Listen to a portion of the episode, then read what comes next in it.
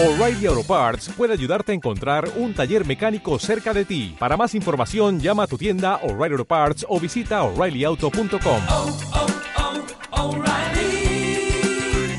oh, Parts. Malditos Nerds. 20, 20. Malditos Nerds. Todos, todos, todos, todos juegan. Este miércoles supuestamente, supuestamente prendan velas, estampitas, lo que ustedes quieran, guarda con los riesgos de incendio.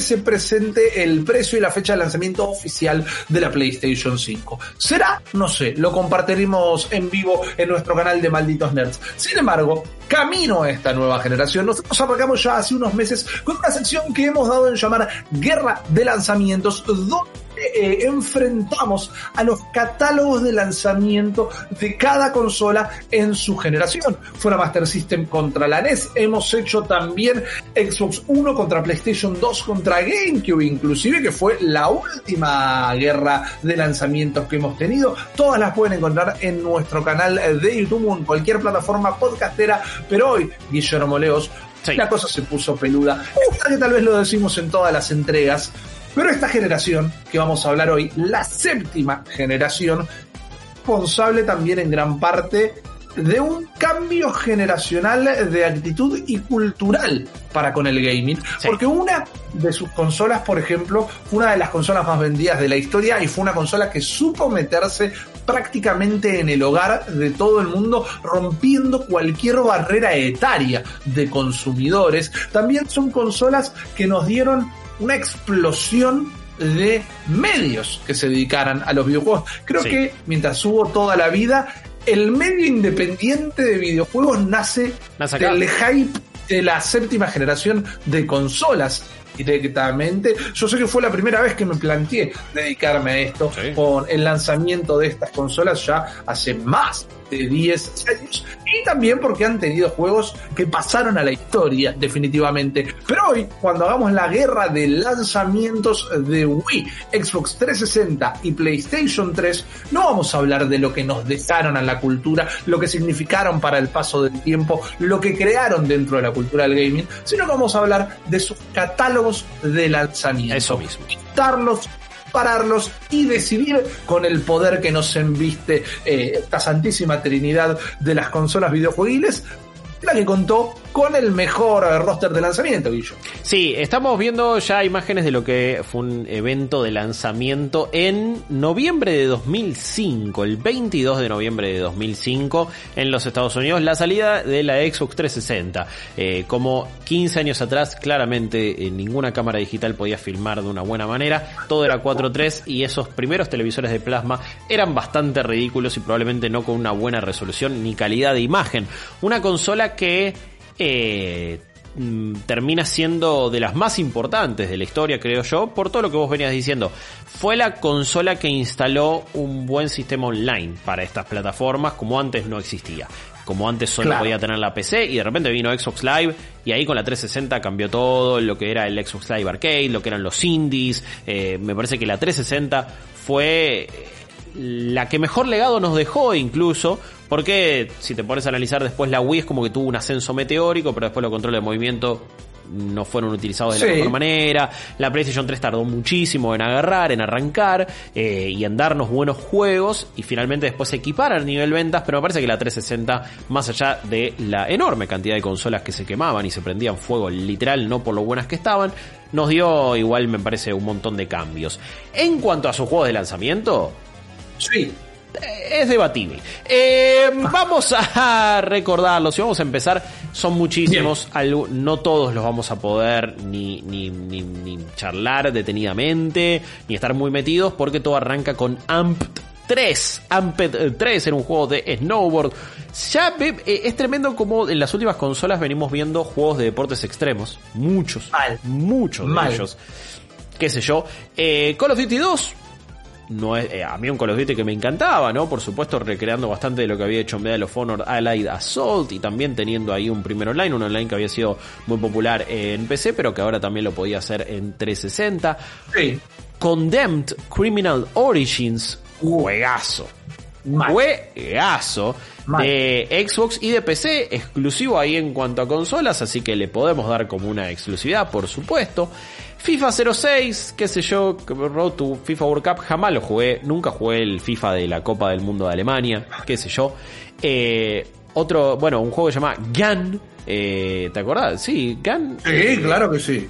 Totalmente. Eh, también teníamos Cameo, Elements of Power. Uh, esto es lo más 2000oso que se te puede realmente ocurrir. Juego eh, exclusivo también de Microsoft Game Studios, de acción-aventura. Muy onda eh, en cuanto a su arte, Beyond Good and Evil. Querían tener su Sí. juego de acción 3D y de aventuras. Después tenés un montón de juegos de deportes, eh. Madden 06, NBA 2K6, NBA Live 06, NHL Bien. 2K6. Eh, tenía así Need for Speed Most Wanted, juego que yo había jugado en Play 2, estaba en PC, estaba en todos lados. Pero era como un primer Need for Speed de próxima generación en su momento. Mientras vemos acá a Peter Moore, que, que, que, que- que chabón de negocios hábil, eh, realmente. Sí. Hizo cualquier cantidad de plata en Microsoft, cualquier cantidad en Electronic Arts, después fue a ser presidente de Liverpool, lo sacó campeón de todo y ahora se fue a la goma. Andás a ver qué hace de su vida, un campeón. Perfect Dark Zero es quizás uno de los títulos exclusivos de lanzamiento más importantes.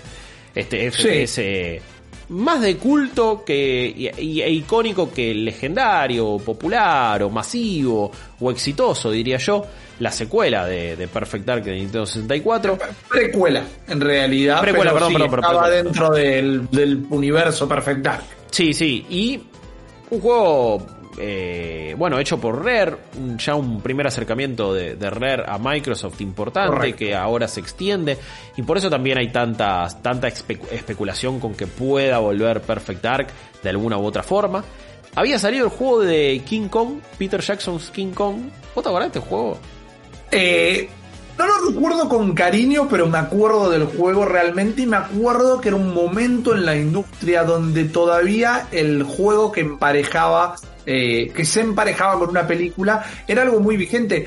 La 360 tuvo varios juegos en su primer momento Sí. eh, de, de juegos de peli, como los juegos de Shrek, de Kung Fu Panda, por ejemplo. Inclusive, aunque creo que para Play 3 también llegó a salir, el juego de la Brújula Dorada, que, que ahora tiene su serie tan exitosa en HBO. La peli a mí me gustó, la peli original no es una buena peli, pero yo le tengo mucho cariño a la saga de libros, entonces dije, wow, una peli de esto, lo puedo creer, y compré. No es una buena peli, su juego era todavía peor, pero King Kong de Peter Jackson, qué sé yo, el momento que peleas contra los dinosaurios está bien, y, y pasemos a otra cosa. Y no tengo nada más para eso. ¿Qué querés que te diga? Eh, el primer Gears no fue de lanzamiento acá, preguntan. Si puedes No. googlearme igual cuándo, cuándo salió. Exactamente, por las O dudas para... estoy, sí, te lo googleo para no tirar Dale, fruta. Por eso, estoy por las dudas. ¿viste? más que seguro que es chequeemos. 2007, pero te lo chequeo. Dale, después también habíamos tenido juegos como Project Gotham Racing 3, un Quake 4, Ridge Racer, Ridge Racer, Ridge Racer 6, el Tiger Woods PGA Tour 2006 y Tony Hawk's American Wasteland. Esos habían sido los juegos de lanzamiento estadounidense. Después la lista de juegos europeos es prácticamente igual, creo que sí, de hecho es igual, incluso con algunos menos todavía. Y en Japón había salido el 10 de diciembre de 2005 y tenía Every Party, FIFA 06, Need for Speed Most Wanted, Perfect Dark Zero, Ridge Racer y Tetris The Grandmaster Ace. Eh. Sí, eh, no había no, no, no había salido Gears y por las dudas siempre si No. se acaban de sumar al vivo o se, o nos acaban de ver, son los juegos de lanzamiento de la consola lo que vamos a, a comentar y lo que vamos a comparar. Ahora, Exacto. Fue en Ahora. 2006. Estaba seguro que era 2007, pero fue 2006 el lanzamiento de Gears of War, 7 de noviembre. ahora Xbox y también PlayStation, porque lo, lo- lo tiene por separado, digo, tiene PlayStation Network, pero ponele.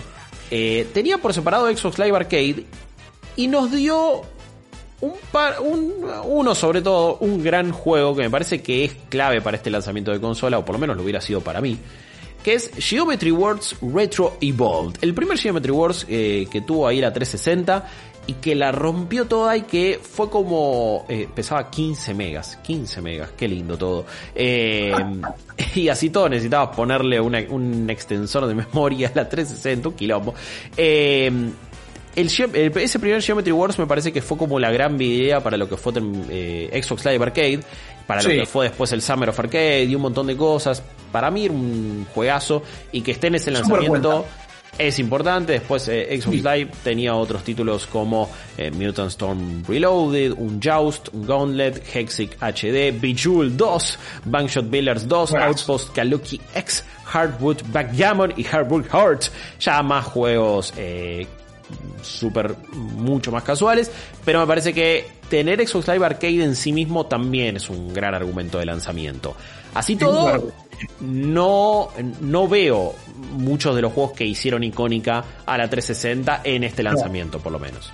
Totalmente de acuerdo. Me parece que hay una buena cantidad. Ahora, a priori, después vamos a analizar las tres. A priori me parece una buena cantidad y me parecen juegos decentes, pero no hay nada de lo que hizo que la 360 fuera la 360, Eso. como vos lo acabas de comentar, Guillo. Pero vamos de la vereda de enfrente, un Sí. año después, eh, noviembre, el 11 de noviembre en Japón, el 17 de noviembre en los Estados Unidos, y si no les molesta, voy a arrancar directamente con el lanzamiento de Estados Unidos porque incluye los juegos japoneses directamente y además fue una semana de diferencia, así que no hay tanto problema. Después en Europa salió un año después y tiene 200 juegos de lanzamiento la PlayStation 3, pero es porque ya estaba arrastrando un catálogo que se fue formando a lo largo de todo un año. Pero cuando sale en Estados Unidos el mercado occidental, lo que tal vez podríamos llegar a decir que más se asemeja a lo nuestro, porque después de todo estamos en Occidente, PlayStation 3 sale con juegos como por ejemplo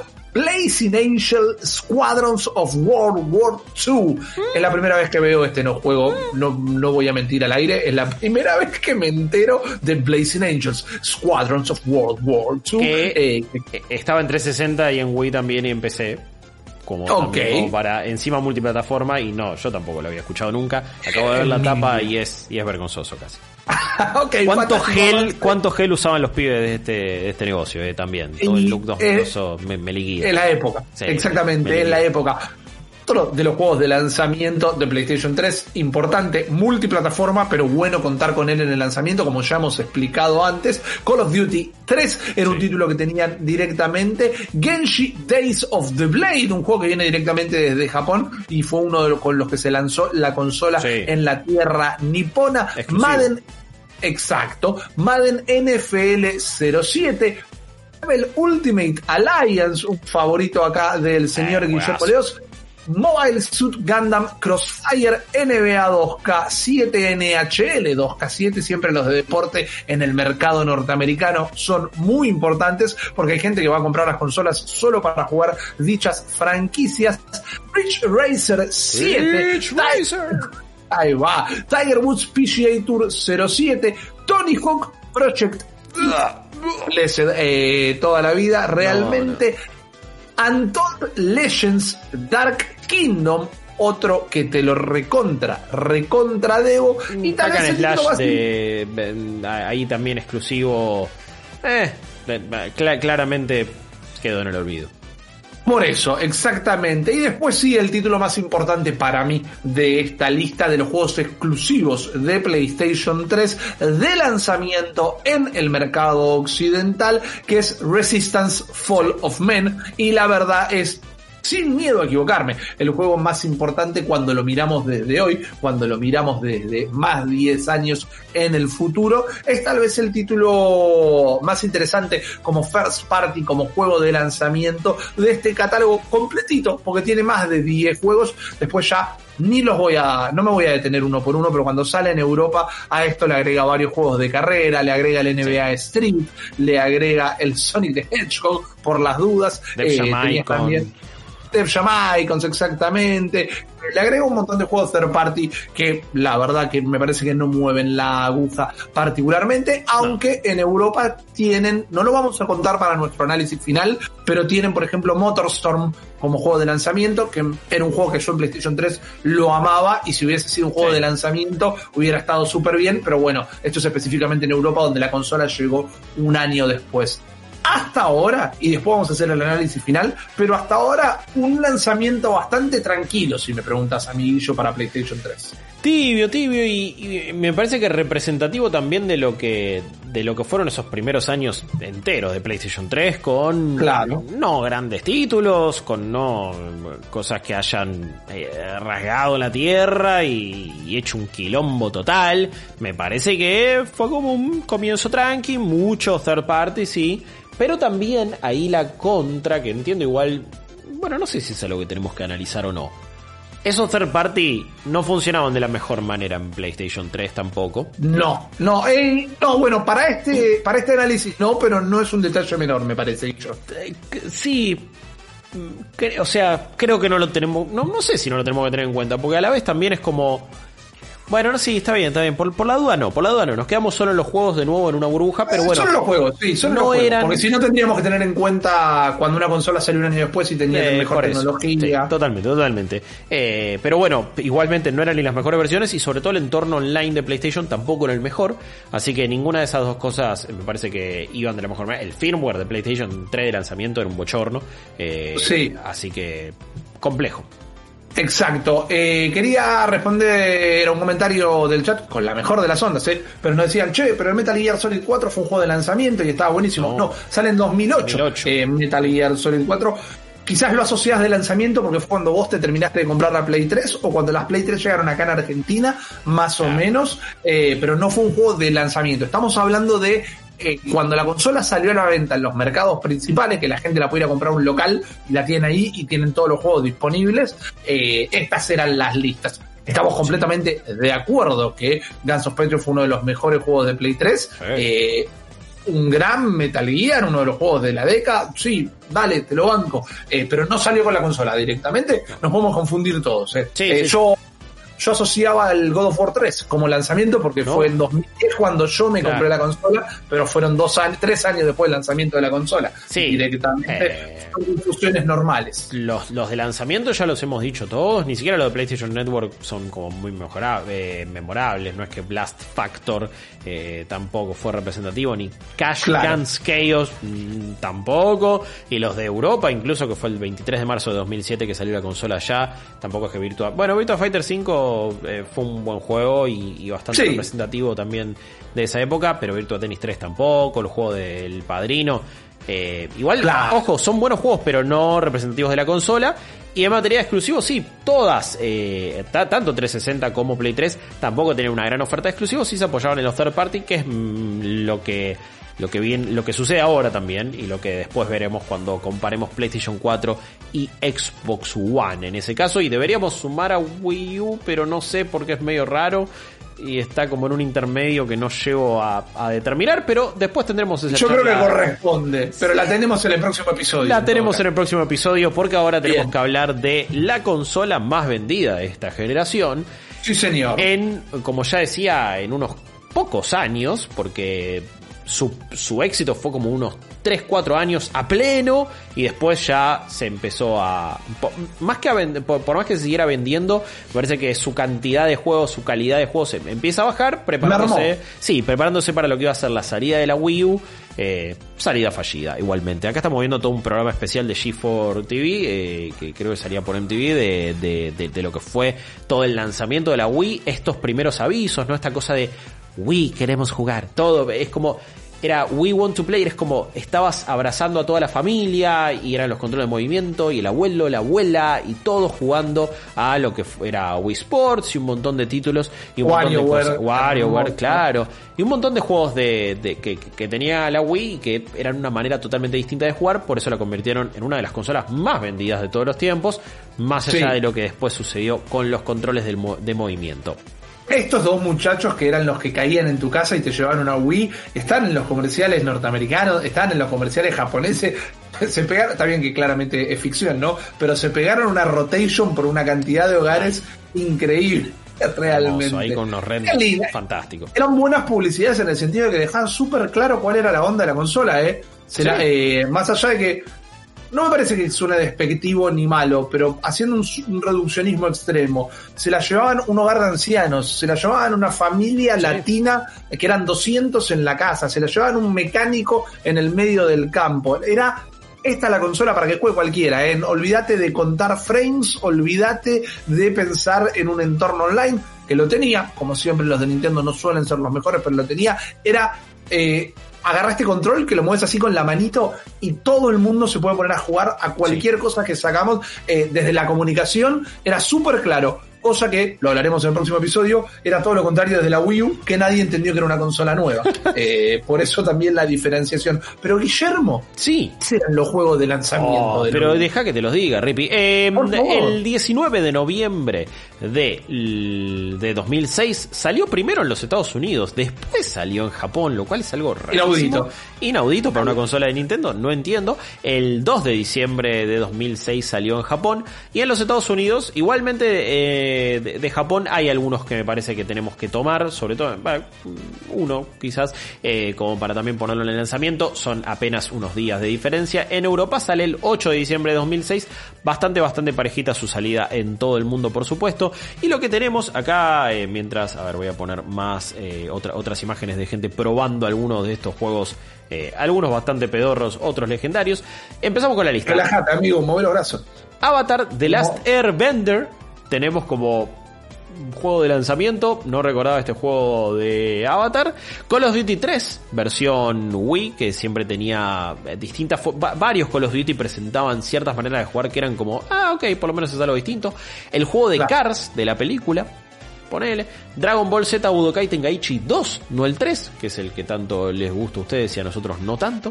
Eh, en vez de Excite Bike tenía Excite Track y este no me lo acordaba ni a palos. No me acordaba de este.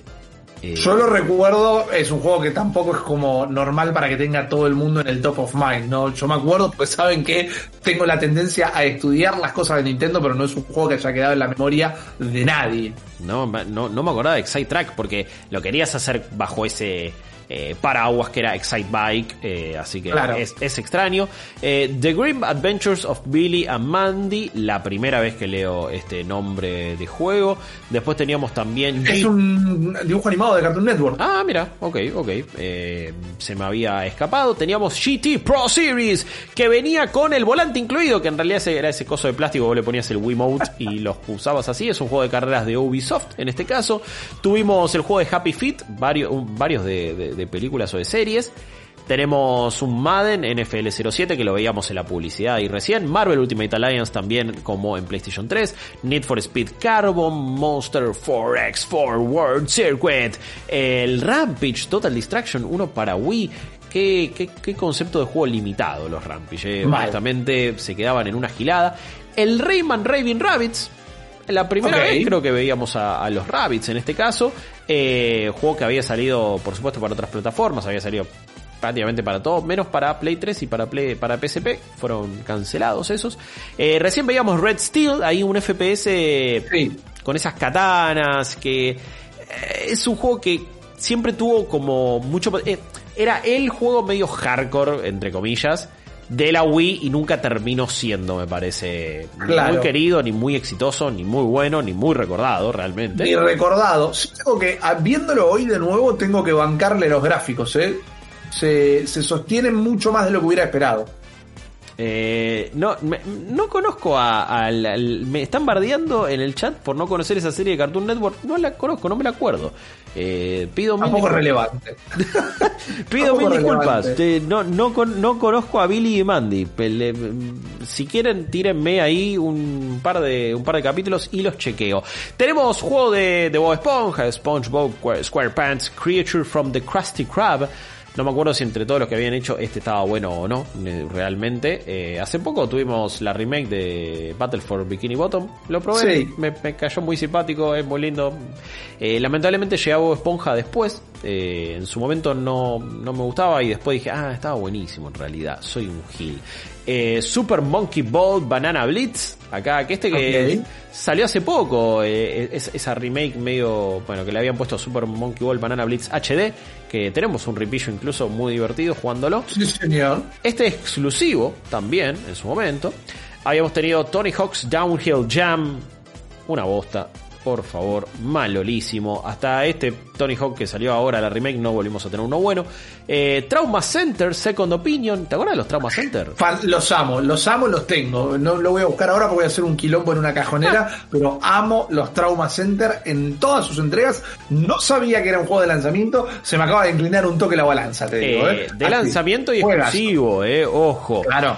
Y me dejé los dos más importantes. Bueno, pará, vamos a hacer el tercero, WarioWare Smooth Moves. Este salió cuando salió la consola en Japón, pero bueno, estuvo. Lo que sí, no sé si lo distribuyeron en Estados Unidos. Asumo que sí, igual, en este caso, un juego. pa- O sea, los WarioWare son todos geniales. Yo los recontra Sí. banco. Sí, señor. No sé por qué no salió uno para Switch. Esas cosas que uno no entiende de Nintendo realmente. Pero sí, después los dos más importantes. Uno que es un Zelda, pero tampoco es el más recordado, y es The Legend of Zelda Twilight Princess. Vos No. como fanático de Zelda y como palabra autorizada. ¿Qué onda Twilight Princess? Porque era como el, el Zelda medio oscuro y al pedo. En un momento, en un momento eh, fue como muy border Twilight Princess, ¿no? Era casi como Sonic convirtiéndose en hombre lobo. Era raro, realmente.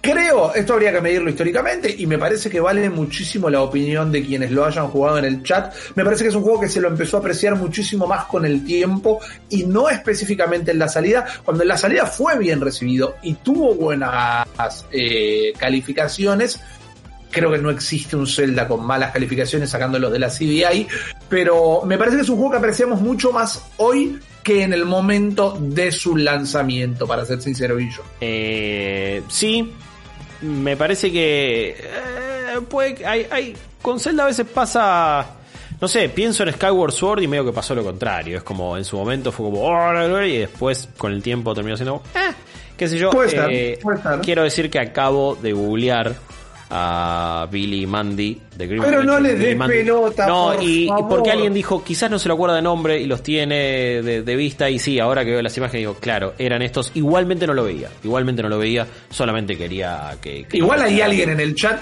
dijo era como Steven Universe y creo que no hay cosa, no hay dos cosas más disímiles en la faz de la tierra que las, las sombrías aventuras de Billy Mandy y Steven Universe. Pero dale para adelante. Eh, ya lo dejaremos para las discusiones de los dibujos animados de Cartoon Network de los 2000. Que las vamos a tener. Lo recontrago, sí, te lo recontrago ese bloque. Pero nos estás debiendo un juego de Nintendo Bueno, Wii. estoy debiendo el juego que, definió a la Wii.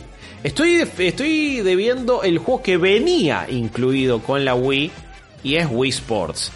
Y es medio el acabose de esta discusión. Porque era un juego que te demostraba como eh, el control de movimiento a la perfección, te transmitía lo que quería hacer la consola, venía incluido con la consola, o sea, no tenías que pagarlo extra. Claro. Por tanto, fue uno de los juegos más vendidos de todos los tiempos porque venía con la consola. Es medio una engaña pichanga, igual yo no sé si lo contaría como uno de los juegos más vendidos de todos los tiempos porque viene con Estoy la consola. Para mí no Estoy es así. Todo bien, pero bueno, extremadamente popular. Y me parece que podías tener Wii Sports gente al lado, eh, alrededor tuyo jugando y ya está, y no necesitabas otra cosa con la Wii.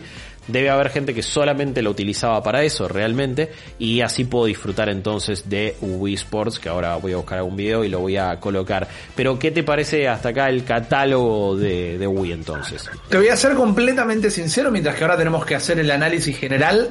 Hasta estos últimos tres títulos que mencionaste, que tal vez me voy a. Personalmente voy a decir, estos eran los juegos de lanzamiento y no toda la bosta licenciada que mencionaste en línea, porque la verdad que todos los juegos de series, de dibujos animados, de películas y todo eso. Mientras que algunos de ellos fueron muy vendidos y seguramente mucha gente en el chat va a decir, ¡Ey! Pero ese juego de Bob Esponja fue lo mejor que me pasó en la infancia. Está perfecto. También en pero Play no- 2. Claro, y, y lejos, pero lejísimos, kilométricamente distantes de lo que podría ser un buen juego de lanzamiento. Sí. Pero llegaste a esos últimos tres, y ahora quiero que lo debatamos, pero no sé, no sé si no le dan la victoria a, a la Wii, porque la verdad que lo que sí estoy seguro es que desde que arrancamos a hacer guerra de lanzamientos, no sé si no son los tres catálogos más flojos de lanzamiento que hemos discutido. Eh, yo coincido en eso. Y te voy a decir cuál es para mí el mejor de cada uno. Y eso, ok, bien. y eso bien. también, eh, incluso tomando Wii, puede que te muestre lo, lo- lo flojo que era el catálogo de lanzamiento, más allá de los third party, ¿no? Obviamente que Por eso, ya, ya empieza esta era donde te la compras para jugar FIFA, Madden, NBA, Call of Duty, for Speed, bla, bla, bla, o sea, todo lo otro Sí. que no es exclusivo. En 360, si me preguntas a mí, ¿cuál fue el mejor juego de lanzamiento y disponible y exclusivo y que te vendía el servicio de la consola? Es Geometry Wars. Porque me parece que era representativo de Xbox Live Arcade y pues me parece que es un juegazo total que se sigue sosteniendo hasta ahora. No me parece que Perfect Dark Zero eh, No.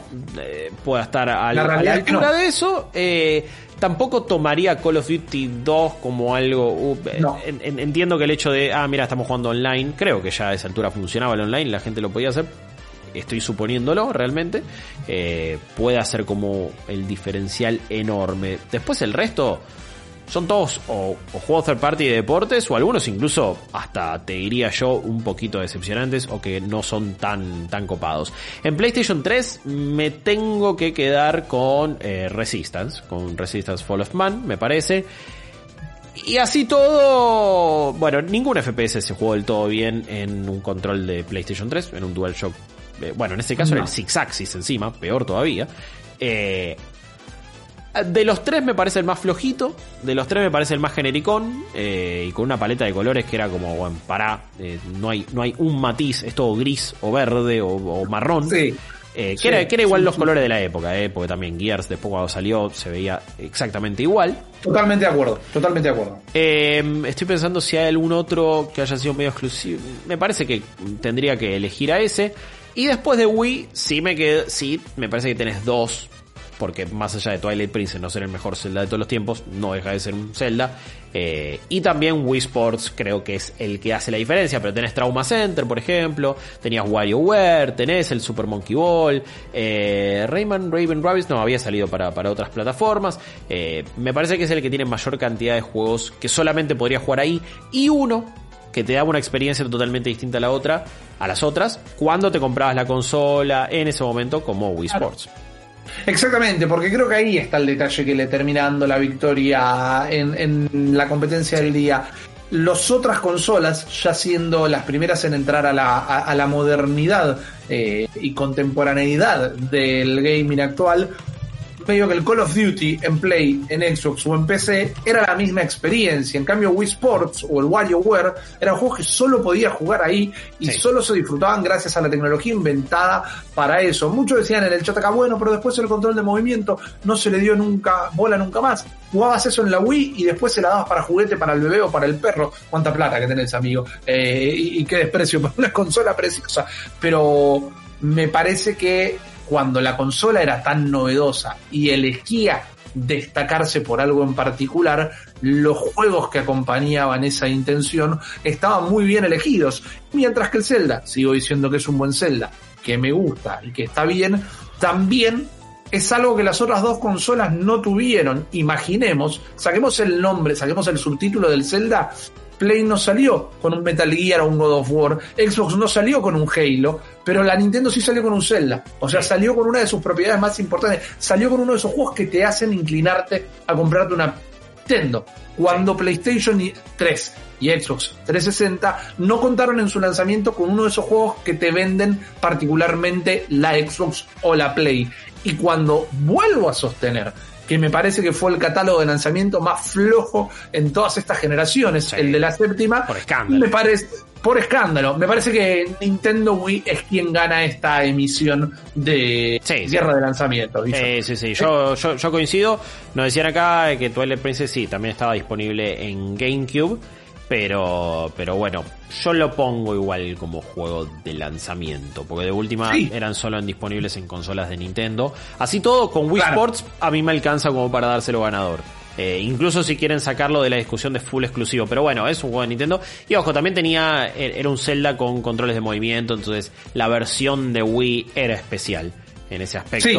Eh, pero bueno, es como. No sé, se- sería como quitarle Breath of the Wild a la Switch como, como gran Porque también estaba en lanzamiento, Wii U. porque también estaba en Wii U. Que, que sí, también estaba, pero, pero bueno, no podemos separar a Breath of the Wild de la Switch. eh, y, No, de su éxito, claro por no. supuesto. Eh, después veremos qué hacemos con eh, Wii U y con Switch porque va muy de- distinto a la par de, de PlayStation 4, de, de Xbox One o de incluso de ahora de lo que se viene para la próxima guerra de lanzamientos, la última antes de eh, esta próxima generación que se nos viene. Exactamente. Mirá, en términos de números, si seguimos, lo que pasa es que ahí se, se diferenciaron mucho los lanzamientos. Técnicamente, la Wii U es la primera consola de la octava generación, lo que haría que la Switch sea la primera de la novena. En realidad, más allá de que ahora saquen una reversión. Es decir, Es el catálogo es rarísimo. Mí, para mí, para mí. matemáticamente. Matemáticamente, sí, sí. Otra cosa que vamos a hacer es meter Wii U y Switch eh, en la misma categoría, pero realmente no sé si corresponde. Yo lo decido acá y de la última la gente lo dirá en los comentarios. No, no lo decido acá, lo tiro acá. Y después vemos qué hacemos. Y de última la gente me bancará o no en los comentarios, lo vemos. Para mí, La gente te banca y yo. sí, yo lo sé, papá. Eh, para mí Wii U eh, mm, No la hacemos. no existe. Sí. Eh, eh, eh, para mí, para mí, para mí no la hacemos. Para mí no la hacemos. Mira, Pero incluimos a Switch en PlayStation 4 y eh, Xbox One porque comparten catálogo de third party, porque están como dentro de, de ciertos ecosistemas similares. El tema es que va a ser una eh, pelea además muy desigual y quizás por eso tampoco da, da para incluirla porque no tiene gracia. O de última, solamente hacemos competir eh, PlayStation 4 y Xbox One. A menos que me fije el catálogo de Wii U de lanzamiento y tenga un par de exclusivos grosos que lo hagan Mira. eh, posicionarse en la lucha. No sé, estoy con, con sentimientos conflictuados. Eh. Siento que Switch tiene más que ver con Play 4 y Xbox One de lo que Wii U tiene que ver con ellas. Y Wii U tiene más que ver con 360 y Play 3. eh, por sus limitaciones y por un montón de decisiones. Pero bueno, vamos a ver, vamos a ver. Puede ser. Vamos a decidirlo fuera de- del aire. Tenemos Dale. tiempo, nos queda esa nueva generación y obviamente cuando salga la novena, efectivamente, también entrará en la guerra de lanzamientos, pero va a ser una ocasión especial porque los vamos a tener todos muy palpables directamente en la mano y lo vamos a estar analizando y vamos a estar contándoles al respecto. Pero así llega al final una nueva emisión de guerra de lanzamientos. Eh, la Nintendo Wii se lleva entonces el galardón. ¿Y cómo será el próximo enfrentamiento? Bueno, medio que acaba de quedar en claro que no tenemos idea todavía, pero lo vamos a dejar súper preparado cuando volvamos con el próximo torneito. Nosotros ahora nos vamos a tomar una pequeña pausa y enseguida volvemos con más malditos Nerds.